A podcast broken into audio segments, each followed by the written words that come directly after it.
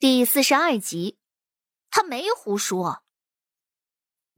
谢桥赶紧道：“不用了，我已经备好礼物了，所以爹这银子就算了吧。”你能有什么礼物？不会是你早先送给平怀的那种玉雕吧？就那破石头，谁稀罕呢？谢牛山眉头一拧，谢桥觉得幸亏他命硬，不能和亲人长时间的相处。要不然啊，迟早得被他爹气死。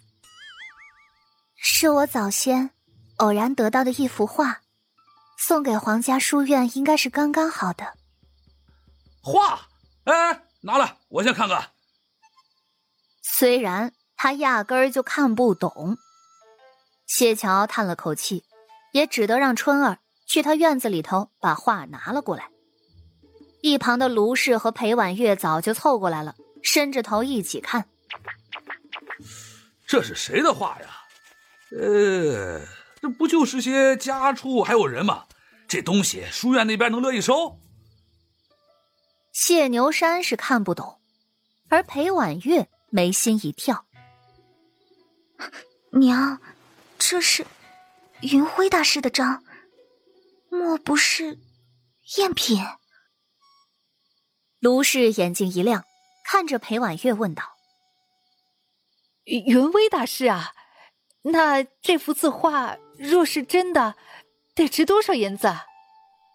我不太懂画作，但若只看名头和这幅画的大小，卖出四五千两应该不成问题的。但是这么名贵的画，又怎么可能会落在谢桥的手里呢？云威大师画作极少。市面上那些大多还都是小幅的。谢桥没让他们多看，顺手就把东西收起来了。实在是谢牛山这人太糙了，要是万一一个不小心弄坏了他的画，他又得呕心沥血重来一遍。你这丫头想干什么？以假乱真呐？就怕那老头会认出来。呃，不行不行不行，有点太冒险了。我看呐，还不如老老实实的交银子呢。谢牛山虽然也想省钱，但是这事儿事关他的大丫儿，不好如此抠门。谢牛山凶巴巴的，好像是要揍人一样。谢桥立即表态：“我这是真迹。”“真迹？你你哪来的？”谢牛山一点儿都不相信。他也听说过这个云威大师的名头，就是不认识，了解的也少。来了京城这么久，他也是长了不少见识的。这但凡能被人称为大师、大家的人，手里头的东西卖出来都得值好些银子呢。而且银子反而还不是很重要，大师的东西有银子都未必能买得到。谢牛山也不是不相信自己的女儿，他是不相信自己。他就这德行，生出来的孩子也厉害不到哪儿去。谢桥吐出口气，没准备说是自己画的，否则以后不好出手卖钱呢。毕竟在别人的眼中，云威就应该是个快入土的小老头，这老头也没几年活头了，所以作品的价格肯定要虚高几分。可若是人人都知道是个小姑娘，那价格必然是要跌下去好几成的。谢桥便随口找了个理由。是从云京那边的书肆里淘来的，淘来的，哎，花了多少银子？不多，不多，没花钱。卢氏心中忍不住嗤笑了一下，这大师的作品又不是那玉矿里的石头，就这么随便扒拉扒拉，没准就能见到个价值连城的好东西。这丫头有些傻呀。裴婉月却偷偷拽了一下卢氏的衣袖。卢氏不解的看着他，却见裴婉月道：“姐姐这话没准真的是真的呢。爹爹您不知道，姐姐在云京那边很受爱戴，听闻她回京，竟有不少人巴巴的给姐姐送东西。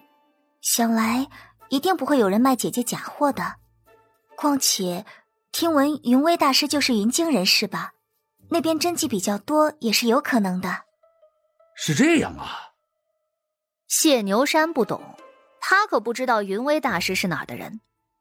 卢氏倒是懂了，管他真的假的，不用自己出钱，那这东西就是好东西啊。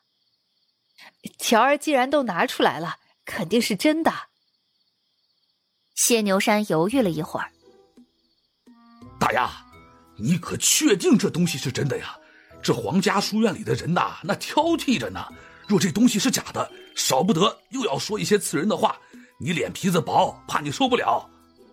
爹爹放心，是真的。谢桥态度很严肃，谢牛山其实还是有些不踏实。但是看谢桥说的这么郑重，他便少有的动了动自己的脑子，想了想，忍不住就想到了今日谢桥在外头跟他说过的话。他说。自己今日有才进门，而事实证明大丫说的没错。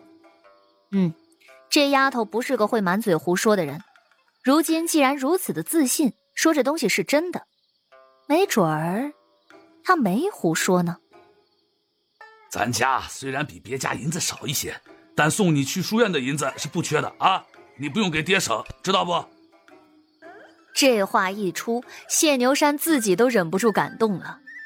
这孩子虽然一直没养在自己的跟前，可却是疼他这个爹的。瞧瞧瞧瞧，给银子都舍不得用。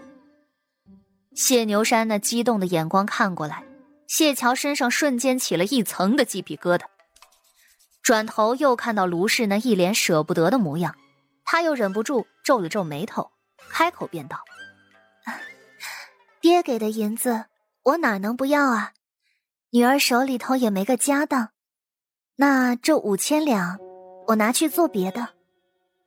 谢牛山的感动都还没有来得及收回来，就听到了这句话。